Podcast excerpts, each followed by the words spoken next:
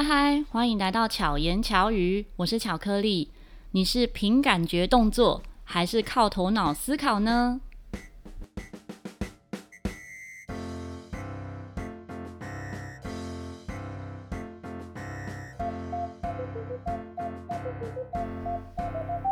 昨天我达成人生中的一项成就。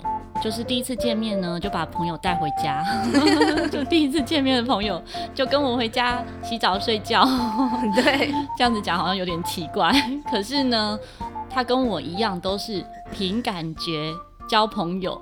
让我们欢迎一字。嗨，我是凭感觉动作的椅子哦。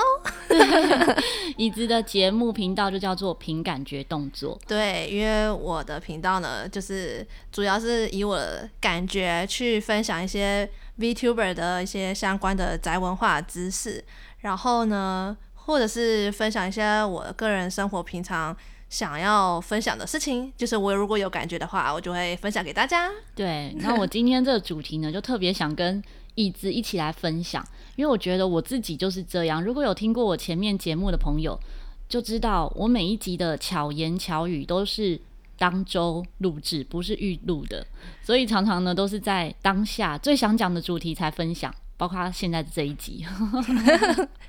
你就不怕变成胡言乱语吗？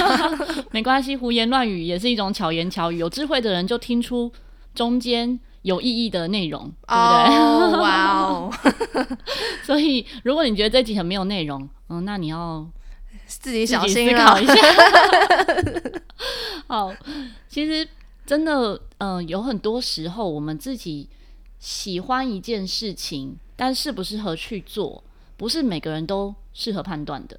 像可能从我们认识自己的过程，就会知道啊，有的人像我自己是属于荐骨型的，就是、嗯、啊，大家可能不知道人类图，就是是属于荐骨型，就是要听我自己身体的声音哦。对，那像椅子的话呢，它是直觉型的，对，所以它其实就是当下那个反应，当下的直觉就告诉他应该这样做或应该那样做，或者是会有一个什么。呃，想法就突然灵光乍现，就是一一定要立刻把它抓住，不然很容易就是、嗯啊、就不见了，咻就这样不见了，哇，跟流星一样。对，真的，我有时候也是这样。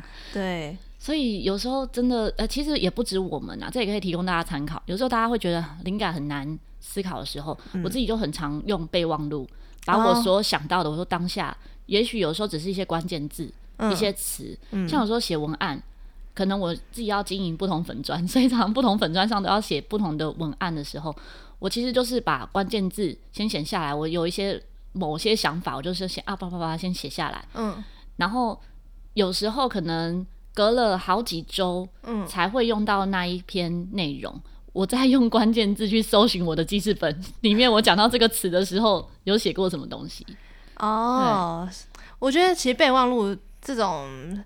算是一个很好捕捉灵感的一个方法啦。嗯，对，对啊，要不然如果像有的时候突然感觉不见了，那那那就真的蛮可惜。因为搞不好，因为每一个灵感都是一个很好的创意的想法。对对，对真的就是要把握下，记录下每一个当下的感觉。嗯、然后刚才呢，在跟椅子录音之前，我们就聊到椅子现在是属于休息状态。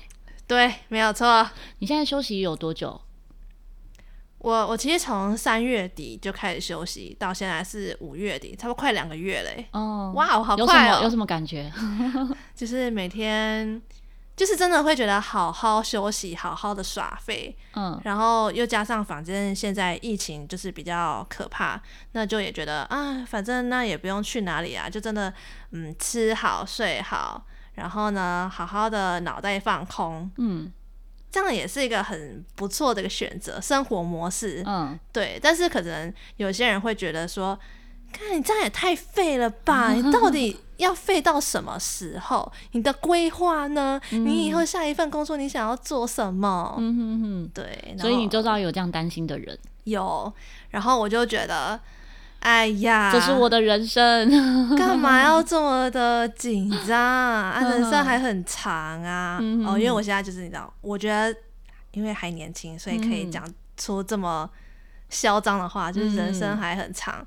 但是如果是因为我自己也知道说不能一直一直一直废下去，你的个性也不会一直废下去，只是你现在的阶段算是正在思考，还有正在沙盘推演和规划的阶段。对，就是你其实是有很多想法去做，但你是属于完美主义者，你会觉得你还没有到最完美的状态去执行的时候，你就还不会动，应该比较像是这样。对，就是其实休息说是休息是没错，但是。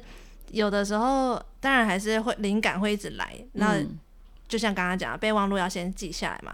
可是那些灵感要怎么好好的运用？嗯，跟你有没有好的能量也很有关系。对，怎么把这个灵感发挥到最最佳化？我觉得这个比较重要。嗯。嗯，对，就我还在思考说有没有什么一个完整完好的气划，可以让这些东西浮上来，嗯，然后或者是要怎么跟大家报告这也不是报告，就是分享这件事情，嗯嗯，对，就还在思考要怎么做会比较好，所以你要等到那个凭感觉，就是那感觉来了的时候，你就会执行的，对，就是像我自己节目。呃，如果那一周没有感觉的话，我就也就是停更啊。我觉得真的真的很了不起。然后我们就聊到这件事情，他就问我说：“如果你没有感觉的时候，那你会录那一集吗？”我说：“会，我会一直想到我最有感觉的那个话题，然后录制。”因为像我的话，我就会直接选择。放弃，果断放弃，嗯、然后呢，就直接先去睡觉。嗯、我不会就是像巧克力这样，就是一直想想想想到半夜一两点、两三点，我就觉得 no，我不行。但我自己会觉得，因为我头脑里没有停下来，没有停更或者是暂停这件事这个词，你的字典里没有放弃。OK，虽然我有时候常常会把放弃挂在嘴边，像我们今天我给椅子看一个小影片，就之前有上我们节目的莫勋，就是那个两岁多的小妹妹，有一次啊，嗯、我们就在组装一张椅子，哎、欸，椅子，就在组装一张椅子，然后那个椅子就是整个都是零件嘛，所以要把它组装起来，然后呢，两岁多小妹妹就自己拿工具，呃，没有拿工具啊，就是拿椅子要要把它拼在一起的，我说。你怎么会？他说：“因为我有看说明书啊。”他就说得出这种话，啊，超厉害的。然后后来我说：“可是因为我对于这种组装的东西没有很在行，我连模型那些都不行。”天哪！所以我就说：“莫勋，我们等下等叔叔来再来装好了。”我想要放弃了。莫勋说：“好，你放弃，我没有要放弃。”他竟然说得出这种话，我觉得非常的励志。我觉得。你看，你怎么会对一个 小女孩说你想放弃呢？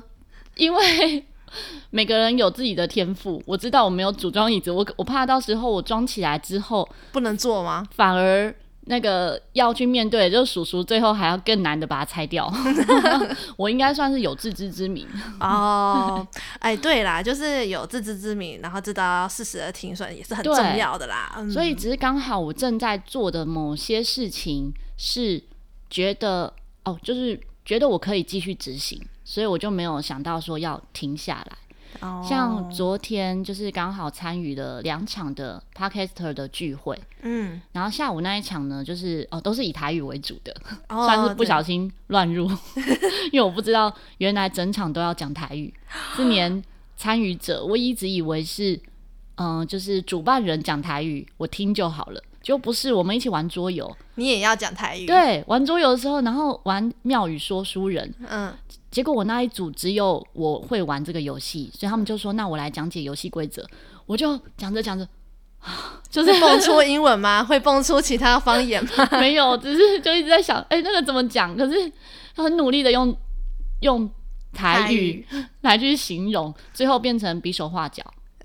安利就安利，安利就安利，安利，你是不是到最后就变成最后变成说，哎哎狗给你，然后掏掏能给你洗啊？那就是用笔的哦。对啊，这样你你在绞尽过程，你就想怎么办？怎么办？我要怎么办？但是这个也是蛮有趣。那会参加那个活动，嗯，真的也是感觉，就看到那个报名表的时候，就觉得，哎、欸，好像可以去哦。就是那种当下的感受是，哎、欸，你要报名？你觉得参加这件事情对你来讲有意义，你就会想要去做？没有想要意义，哦、是觉得有趣。哦，我觉得我生命中的那种执行的成分呢，通常有趣占了百分之八十，然后百分之二十是有没有意义。不愧是荐骨型权威，嗯，然后觉得哎、欸、很有趣，所以我要去做。对，然后、嗯、所以像那一场结束之后，会觉得哎、欸、其实是对的选择。当下真的会觉得不知道怎么办，可是不是那种慌张的不知道怎么办，其实也是觉得很很好玩，很好笑，对，对，很好笑。哎、欸，像我们昨天的相遇也是啊。对，昨天其实我们才是第一次相遇，第一次见面。我们第一次见面应该算是我看过你的直播，我们在某个平台、哦、直播平台上面，因为那个平直播平台而聊天。对，对某个 直播平台就是就不要讲了，才才相相识啦。对对对对，对，所以那时候是有见过你，但是昨天是第一次的见到实体本人。对，可是那个当下。你就会觉得你会有那种觉得，哎、欸，这个人可以当朋友或不能当朋友那种直觉吗？对，因为其实当下就是像我的话，我就是一我是一眼就可以知道说啊，这个人可以跟他亲近，这个人就先、嗯、呃暂时先稍稍微暂停一下。嗯，对。但是如果呃，像见到巧克力你的话呢，我就会突然觉得，嗯，这个人好像可以，嗯，不是可以带回家，对，可以就就直接跟我回家了，是觉得，嗯，这个人感觉就是好像很好聊天啊，嗯、然后感觉好像人很好，然后他也不会一直让我接不下去话，或者是他也不会让场面干掉，我觉得哇，好赞哦，我就很需要这种人，因为我就是一个不太像我自己在节目里面，我就也不太会主持。我都是属于，我是属于那种比较听的人，嗯、对我我不太会喜欢一直说说说，觉得、嗯呃、很不知道要说什么，就是说到后来我也不知道要说什么，然后就嗯，我还是听好了。那像你刚刚讲到说，比如说你暂停休息，跟你呃节目停更，嗯，你的想法是什么？你会觉得呃没有继续也没关系？对，因为其实我觉得我，我我其实，在最刚开始的时候，我就有跟呃我的粉丝们讲说，我如果没有感觉，我就会停更。我是一个很任性的 podcaster，哦，大家要先知道这一点。嗯、那如果你不喜欢我这样的调性的话，那你要离开，我也就 fine，就是随便，也不在意就对。对，嗯，然后但是呢，他们就就很喜欢这样，就是 我的听众就是有点。呃，M 熟悉，呃，对，就是他们也知道说，呃，主持人的状态如果不好的话，录、嗯、出来品质也会不好、嗯。那他们听到的当下也会是不好的。嗯、那与其这样，那为什么不先在最佳状态的时候？对，就是休息是为了走更长远的路嘛。我一直把这个当成一个圭臬这样子、嗯，就是我会觉得，我如果状态好。那东西就会是好，你们听起来就会是开心的，是不是人生就开始哇愉悦圆满起来了呢？对，我觉得我也是会要自己在最佳状态的时候做这件事，因为包含我在录课程影片，嗯，那我觉得那个课程影片是学生要一直反复看的，所以我一定会在我状态最好的时候，虽然我都在半夜录，但是就是晚上啦，晚上的时候，嗯、因为白天我们家我妈妈当保姆，所以家里有宝宝、嗯，就没有办法在白天录影。嗯、可是，在晚上的时候，我也都是会调整在哎很好的状态、有精神的情况下，然后去录影片或者是录这些。我反而不是因为状态不好而停止，是因为我要做这件事情，所以有好的状态。嗯，对，我觉得这个点我是我觉得很有趣，就是会想要跟椅子聊的，就是我相信不是每个人都跟我一样，也不是每个人都跟椅子一样，就是可能都有，嗯，然后所以我们聊这个话题，可是我们有同样的特质，就是我们只做自己喜欢的事，对，就是那件事情，如果我一下子有一个感觉，觉得我不想做了，嗯、我好想放弃哦，你就会放弃，我就会，我我我会。我现在是会 double check，我是、嗯、我会想说，是真的想放弃吗？还只是就是在闹脾气？嗯，就确定你的自己的心意是什么？对我，我要确定好几次。就像我前阵子三月那时候，呃，六子听心是一样的，就是我我是想了一年多，我是确定我真的很想很想很想，还只是我只是呃职业倦怠？嗯，对。但呃，听过很多人的。呃，比比如说塔罗啊，很多人建议啊，自己内心的对话啊，嗯、然后呃各种容纳出来，结果就是好，那我放弃，嗯，我先暂时不适合这个公司这样子，对我暂时先离开，哦、对，然后再确定是不是要离职，对。嗯哼，对啊，所以最后就决定离职了，所以才会到台北。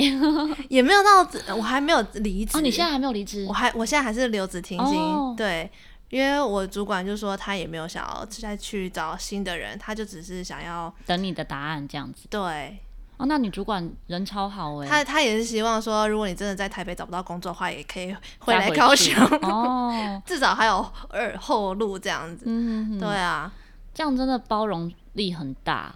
对对，这我觉得这也是我们很幸运的地方。我们真的周遭也有很多愿意包容我们的人，可是真的都很好的人啊，真的还愿意就是收 收留我洗澡、哦、睡觉。对，哦、所以像刚刚讲到说那个，呃，就是刚刚我们前面聊到，就是。我都一直持续做的其中一件事情，也是很多听众很想听我分享的，就是台大儿童医院义演这件事。哦，对，对我真的，我刚才听了就哇，因为如果有 follow 我粉砖，我粉砖是经营比较久，然后在粉砖上面呢就有记录我每一次的在台大儿童医院，就每一周的一些想法、心得跟照片。嗯，然后就曾经。在前面，我刚开始录制巧言巧语的时候，有问大家听众想听什么内容，就有一些朋友留言说想要听我分享为什么可以持续在台大儿童医院一演十年以上，而且不间断。对，不间断。我觉得这一点坚持这个下，这坚持这一点是让我觉得最佩服的一个地方。可是我那时候我自己录制没有办法讲，因为我觉得没有很难，我觉得我只是继续做。你只因为没有什么理由，没有什么想法是让我要休息。我那个时候的坚持是，连我生病，比如说我，因为那时候并没有 COVID-19，没有那个什么武汉肺炎这些，嗯、可是所以也没有什么传染啊这样的问题，没有这样的疑惑、嗯、疑虑，所以就连我身体不舒服，还记得有一次是身体不舒服到那个志工。就是医院里的人直接帮我挂号儿童儿童的病房，然后去看的时候，因为是在二楼，就是台大儿童医院演出是在大厅，嗯，然后我是看诊的呢是在二楼，所以二楼的护士呢是认得我的，因为我其实不认得这些医生护士，但因为我都在大厅演出，而且每周都在那里，所以会有医生护士是认得我说，哎、欸，你是在楼下演出的那一位吗？太扯了吧？那你为什么会想要一直坚持？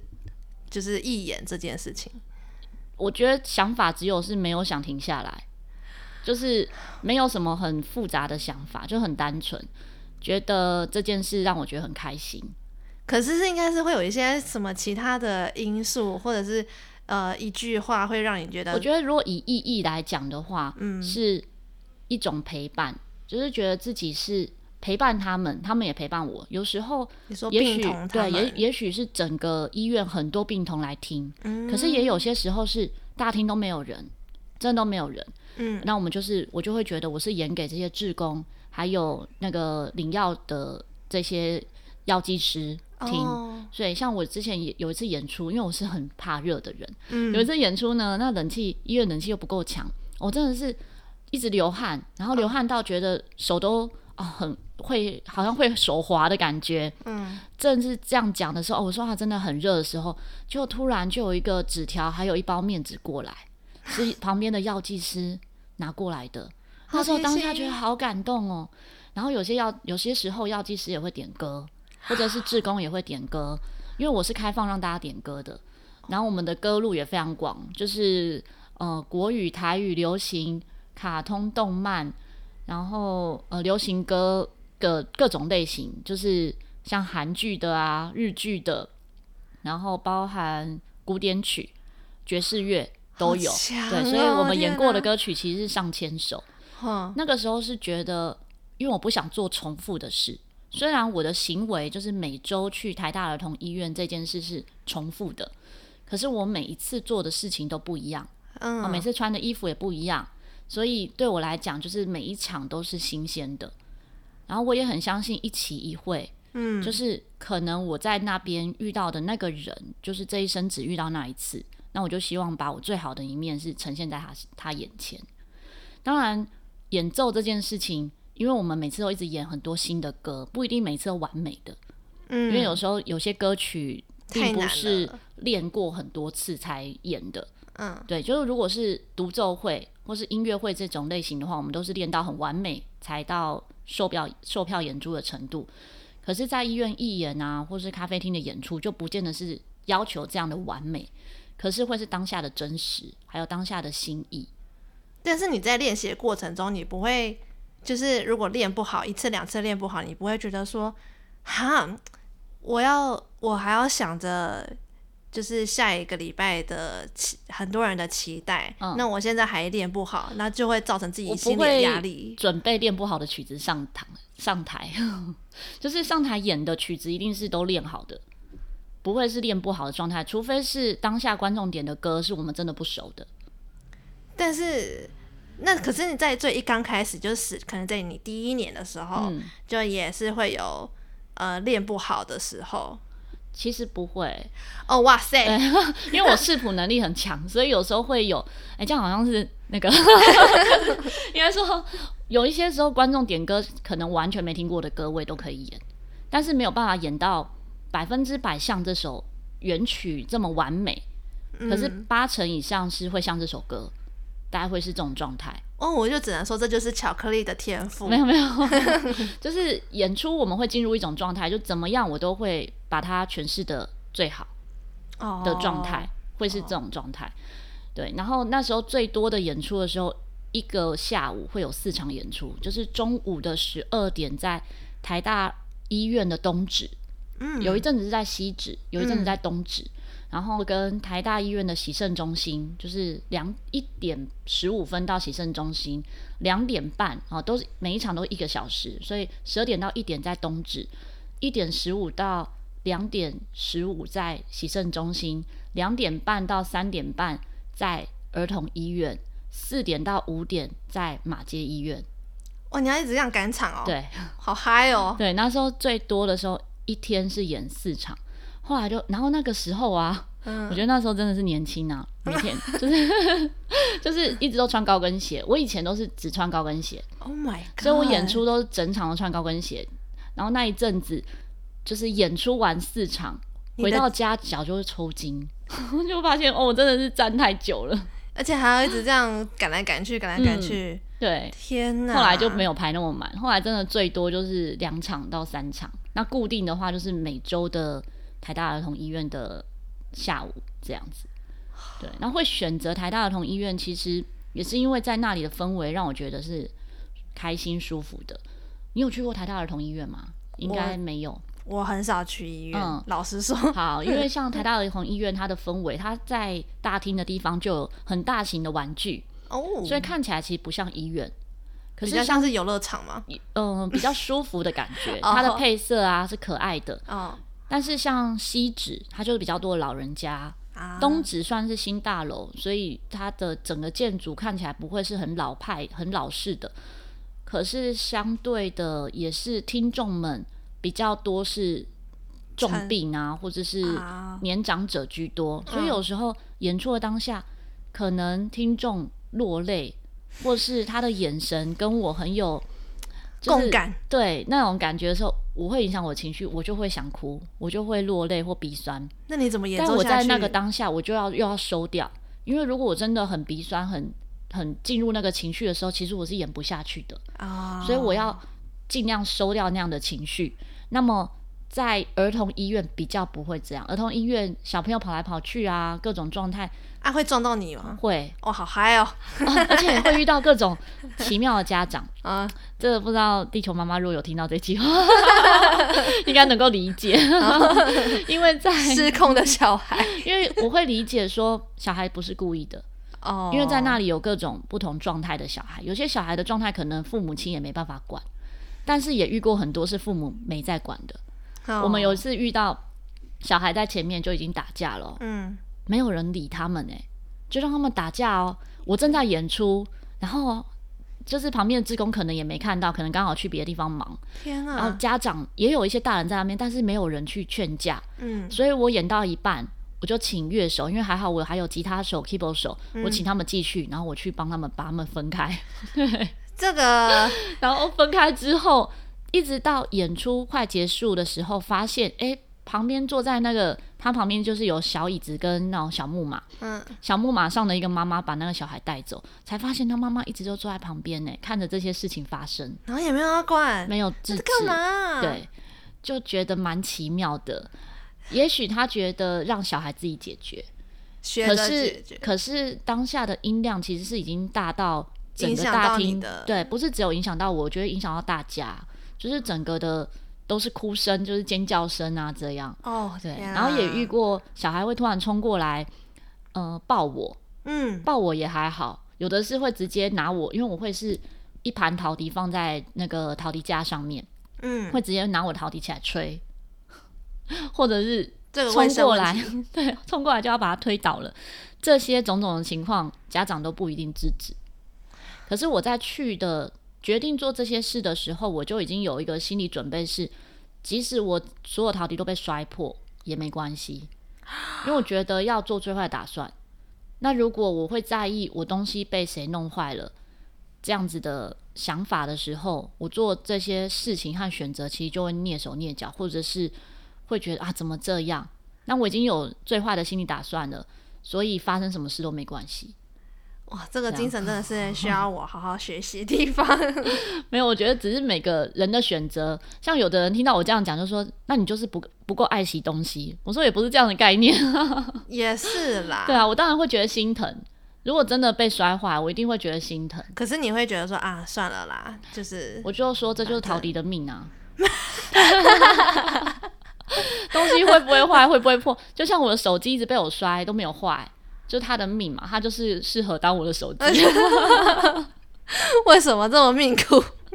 没有，只是如果我要因为这些东西介意的话，那做这件事就不开心了，就是会失去最原始的那个本质，所以我不想要被这些事情影响。有，因为我之前在，嗯、呃，我之前在做节目的时候。因为我不是像我刚才讲，就是我是一个很任性，想停更就停更的那种嘛。嗯嗯，但是后来我收到一个听众的讯息，是说，因因为他本身有一些忧郁症的呃状况，蛮严重的。然后他说，他每次很不开心，就是想要一些不好的念头的时候，他就会喜欢听我的声音，他就会觉得有种疗愈感。对。那我听到这个消息，就是会更让我有想要做下去的那种动力。没错。但是呃。可是，万一如果我自己身心状况很不好的时候，哦、我就又想到，哈，可是如果我这一周如果没录，那他是不是就没有办法有得到一些慰藉什么的？嗯、那这样是不是好像就会害了他，或者是会觉得有种，你知道，我自己就会有种好像情绪被他勒索的感觉，嗯、会因为听众的想法而勒索我自己的心。嗯，对。然后我就觉得，好，好像好像不行，可是还是要录。这种就会在心中纠结。对，这种这种半强迫的这种感觉状态下录的话，其实有的时候呃，有些集数我自己没有觉得到非常的完美，嗯、但是呢，我还是上，因为我后来也觉得说，反正那就是你当下的状态，对，不完美也是一种完美，没错，哇，好棒哦！对，这就昨天讲的，因为椅子算是完美主义者。对，可是真的要，就是、我们都要接受。其实不是只有我们，我觉得是大家，嗯，都要接受不完美的自己，嗯、就是知道不完美是一种完美，不可能永远都是高能量。所以我自己的节目也是啊，可是我也没有办法说出哪一集是我真的最喜欢，因为我觉得每一集都是当下我觉得最最赞的、最好的状态。哦、可是当下最好的状态，不见得是这这所有集数里面都是最好的状态。一定不一不一定是这样，嗯，可是也发现，也许我觉得不是最好的状态的时候，他刚好跟某个人产生共鸣啊，刚好有听众觉得，哎、欸，那一集他很有收获，对，所以这很难说，对，就是频率不一定是哪一个集数，哪一场的那个主题对到某个人的频率都是有可能，嗯，所以后来有后来我就认知到不完美也是一种完美的时候，我就突然觉得。哎，那这样子好像可以啊、呃，我不想一样，就是回到原本，就是我不想跟，我没有感觉的时候，我就不跟。嗯，对，就是把自己状态再拉回来的时候再做就好了，就不用一定要是先回到你自己。对，就一直为了谁怎样怎样，为了听众怎样怎样，就是你知道吗？我就觉得过于宠粉的行为，嗯、其实会害了自己主持人本身，我就觉得很累。我觉得真的是这样。像我回到最原始的状态，我也觉得我录制这个节目就是为了我自己，嗯、就是我想要做这些记录。但是有听众回馈，有听众、嗯、像有几集就是会有听众留言或私讯，然后跟我分享，哎，他们听了节目之后的感受是什么？真的会是更大的动力。就是除了我想做这件事情之外，又有更大的推推动力支持着我做这些事。那种感觉其实是很幸福的事。对，真的。对，好，那我们回到像椅子呢，接下来要做的事情。你说节目上的规划之类的，对。哦，oh, 你先分享一下，你节目现在有几个主题？哦，oh, 我现在。呃，节目上呢，主要啦，主要是会有两个主题。嗯、第一个呢是呃，介绍 VTuber 有哪些新出来的 VTuber，或者是一些 VTuber 的文化、嗯、知识啊。如果你想要跟 VTuber 要互动的话，怎么样互动才是最好的？因为 VTuber 跟一般的呃实况组、真人的实况主，其实要互动。基本上礼貌还是要有，但是又有一些小小的不一样。嗯，会去介绍这些小知识，或者是呃美感，或者是 VTuber 界里面的专有名词是什么意思？你先解释一下什么是简单的讲什么是 VTuber，因为可能很多人是第一次接触。哦，其实 VTuber 的概念很简单，它就是虚拟的主播。嗯哼，对，它会套一层二次元的呃。呃，动漫的皮去跟大家做一些实况的互动，嗯哼，比如说像我们现在是 Podcaster 嘛，Podcaster 是不会露脸的呃主持人，对，但是像是 VTuber 的话呢，他就是会有一个外皮，嗯哼，露脸的主持人。外皮的意思就是像是它有一个形象，比如说画成一个初音未来啊，或者是绒绒鼠啊，或者是呃李李铃兰啊，这些都是很知名的 VTuber，嗯，对，台湾的。对，然后另外一个方向是，另外一个方向呢，就是呃会稍微来记录一下我的生活啊，比如说我去呃法会的事情，我皈依的事情，或者是我对于嗯，一些比如说打疫苗的事件的看法，或者是我最近想要抱怨的事情 之类，就是我的生比较偏生活类，嗯、因为呃，其实 VTuber 他自己也可以分享他们自己的生活状态怎么样，所以我就也想要就是呃分享我自己的生活，因为可能不是每个人都了解 VTuber，嗯哼哼，那但是会很想了解我这个人。嗯，对，那我就觉得很适合去听《凭本事活着》这个单元。对对，对而且椅子呢有很多的粉丝，就是追随着他的声音。对，所以他有一个系列，算是 ASMR。对，算是系列吗？还是说它穿插在你的节目中？它现它一开始最初是以一种。彩蛋的小彩蛋的方式，哦、对，就是如果你有听这一集的话，你就可以听到彩蛋哦。哦那如果嗯、呃、你不想听，那就当然就没有这个福利嘛。嗯哼，就是一个给一个粉丝福利的概念。但是后来呢，大家会觉得哇，看你这声音真的是好爱哦，嗯、你可不可以直接出一个系列？然后我就也呃结合我之前工作上的内容。因为我之前工作上有做过 H game，嗯，你知道 H game？好，就是 H game 的一些声音，我就有揣摩出来嘛，然后大家就发现哇，好爱，呃，有的时候如果没有灵感，我就会直接做成 ASMR，就是那一集。嗯，嗯，我们先示范一下一般程度的撒娇。婷婷就说：“你可以来住我家吗？”这样，那个，那个。哦，我的热水器坏掉了，你可以让我在你家洗澡吗？拜托啦！好啊，没有问题。拜托，拜托。好，这就是撒娇的部分。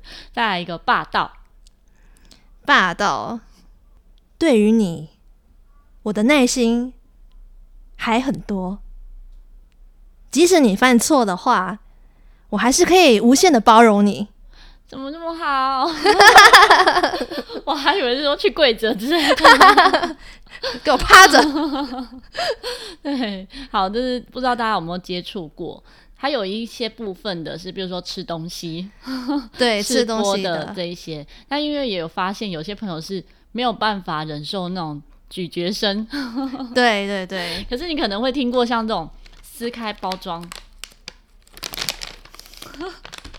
现在不是假装撕不开，是真的打不开。哎呦，我真的打不开。好，好，打开包装的，然后吃东西的，好，但避免等一下我们讲话呢会有太多的这种噪音，我就先示范而已。好，然后像这样，类似像这样。对对对，但是要是极致的安静，然后这样。嗯嗯嗯嗯，对，所以。有不同类型的 ASMR，在这边跟大家算是科普一下，分享一下。对，那如果喜欢椅子的声音呢，想要了解更多的 VTuber，还有嗯凭本事活着，凭本事活着跟 ASMR 的部分，欢迎搜寻凭感觉动作。对，大家都可以在 IG 搜寻 Action by Feeling 就可以找到我喽。那我也会把相关的资讯放在资讯栏里。那希望这一集呢，对大家有些收获啦。对，那我们来做个结尾。好了，如果喜欢这集节目的话呢，请你记得按赞、关注，然后给予五颗星的评论。哎呀，对呀、啊，对，最好是在 Apple Podcast 留言给我，因为我常常忘记提醒听众。留言给我，其实我也很常忘记。对，我发现每次有提醒，哎、欸，就有得到留言，所以大家记得留言给我哦。好，好，希望巧克力跟椅子可以陪伴你，巧妙克服生活中的压力。我们下一集再见，大家拜拜，拜拜啊。